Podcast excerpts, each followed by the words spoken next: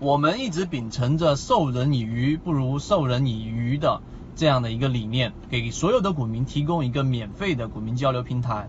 所以，如果你还没有添加到我的个人微信号的，可以直接拿出手机添加我的个人微信号，我会直接邀请你进我们的微信社群里面。别里面找买点，那我给大家去看这个描述，类买点出现之后，那贵州茅台进入了正常的一个走势。那么这个走势过程当中，周线上的第二类买点看到了没有？这里面有一个非常重要的技巧，我现在给大家划重点。第二类买点如何精确的去把握？精确的把握。缠论里面有一个特点，就是它虽然说呃看着比较复杂，但是它已经把操作分类做得很周周密、很详细。所以让我们的操作比原来的模糊操作更加的这一种进入到另外一种世界，这是为什么？我说缠论会打开一扇窗户，会给你进入到另外一个世界，窥探在精确操作里面的世界是怎么样的。所以由于周线上短线上位的时候的第一稳啊，就刚才我们说第二类买点调整不构成明显的下跌，就它基本上就是简单的回踩涨停复制这个盈利模式里面最经常出现了，就是什么呢？一只个股，对吧？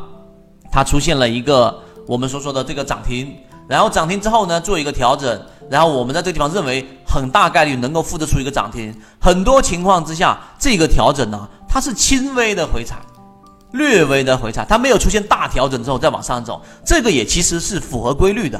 一个强势的个股，资金是不允许它出现。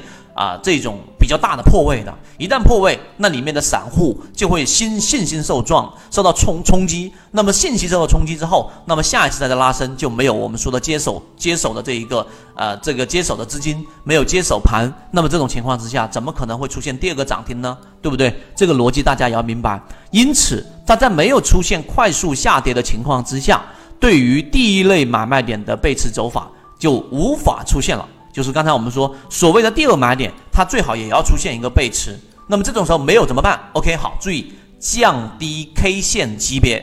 我们是在周线上去寻找的，就降到日线级别；我们是在日线级别上寻找的，我们就降到六十分钟和三十分钟级别去寻找你的次级别的最佳买点。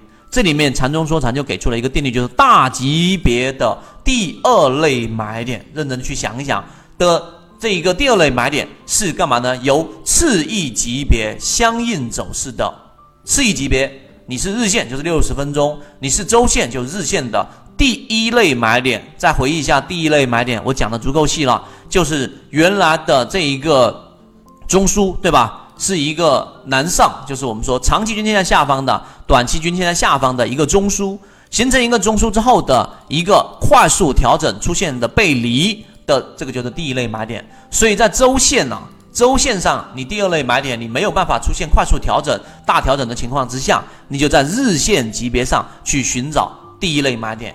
在日线级别上，它的第二类买点没有办法找到快速调整的情况之下，你就在六十分钟级别里面去寻找到第一类买点。啊，这个是已经讲的非常非常详细了。这个就是为什么我说禅你没有讲明白的。本 ID 帮你讲明白，其实禅宗说禅里面他讲的这个东西啊，他只是讲了一遍，很多人没有办法去理解。所以当你明白刚才我讲的这个第一定律之后啊，我们再来往下走，我们来进行再解析。所以你会发现，对于茅台，它这里面的走势里面出现了三次稳。刚才我那张图啊，三次、一次、二次、三次，一次、二次只是出现了一个我们说的典型的失稳，就是出现了一个不断的缠绕。这个缠绕有可能是中继，有可能是转折，对不对？典型的这一个失稳，但是它没有出现下跌，出现背驰，只有在第三次的时候才出现了一个明显的背驰走势。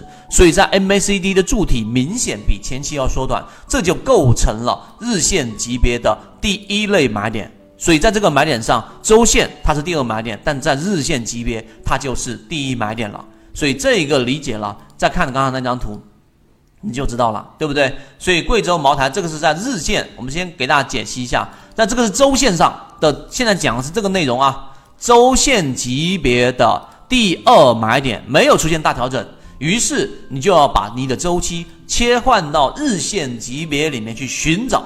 这是它当时周线里面的日线哦，明白了没有？然后呢，这个是日线级别里面看到没有？第一稳缠绕了，但是没有出现背离；第二稳缠绕了，没有出现背离；第三稳出现缠绕了，也没有出现任何的背离，对不对？但第三稳出现之后，出现了快速的调整。这个快速的调整看到没有？柱体面积相比于前面看到了没有？这个地方上是不是已经出现了快速的一个缩减了？就虽然说调整的周期大啊，调整的这个幅度大。但是呢，它的绿色柱体面积却缩小了。它里面的定义就是十二日均线跟二十六日均线的这个差值，这个差值的九日均均这个均价，然后它整个偏离的幅度越来越小了，越来越小了。于是就出现了这个背离。所以这个是日线级别的第一类买点，同时它就是刚才我们所说的的在周线级别的第二类买点。我就认为这样的阐述已经不能再简单，不能再清晰了。明白了吗？好，这一个明白之后，最后我们切换到我们的案例啊，这个是在我们的一季报二零一九年的五月十三号公布出来自选板块当中的其中一只南风股份，看到了没有？实际例子，第一稳看到了没有？这是一个缠绕，第二稳看到没有？第三稳之后出现了一个调整，这里面也都是出现了 MACD 柱体的这一个增加，看到没有？正常的增加，然后呢没有出现一个明显的一个背驰，但在这个地方上出现了一个，看到了没有？出现了一个柱体，相比于前面的柱体的一个我们说的缩减，这个时候就形成了一个背驰，然后当它出现五日线上传十日线进行一个平台之后，然后出现了一个快速的上涨。那当然，它还有我们前面讲的盈利模式，它既符合我切换到南风股份。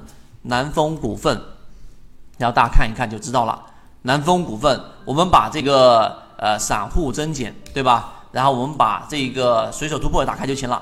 那你看，我们在用这个模式，比禅中说禅的禅论里面更加安全的另外一个不相关的独立系统当中，是不是还存在着几个特点？第一，它的散户数量连续减少了百分之十七，对不对？这个平台散户是大幅减少的，筹码非常密集。对不对？第二，它这个地方是一个我们说的一个箱体，对吧？它在这地方上是一个箱体。那这个箱体里面呢，那本身又出现了一个我们说超跌。这里面超跌，这里面超跌，你要去做第一买点，其实就是在超跌里面去找卖，找一个买点。这里也超跌，这里也超跌，只是刚才我们配合刚才我说那个图，它并没有出现背离，只是在第三次超跌的情况之下出现了一个背离，然后结合到流动资金的翻红，那这样的参与操作盈利模式，你就明显的是要干嘛？是要强于普通散户的了。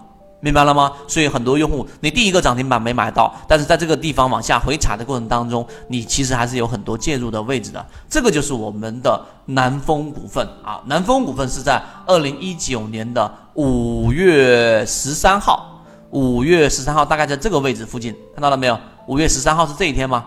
对吧？这一天，然后我们就已经把它列到自选板块当中了。后面我们的自选板块也是如此，就是寻找这一些独立系统当中比较安全的个股，一旦出现买点，我们才介入。很多人的选股思维有问题，总是想一选出来马上就买，这一种操作非常容易变相成为冲动型的一种操作。缠论就是一套买卖系统，能够帮助你在交易过程当中寻找合适的个股买卖点。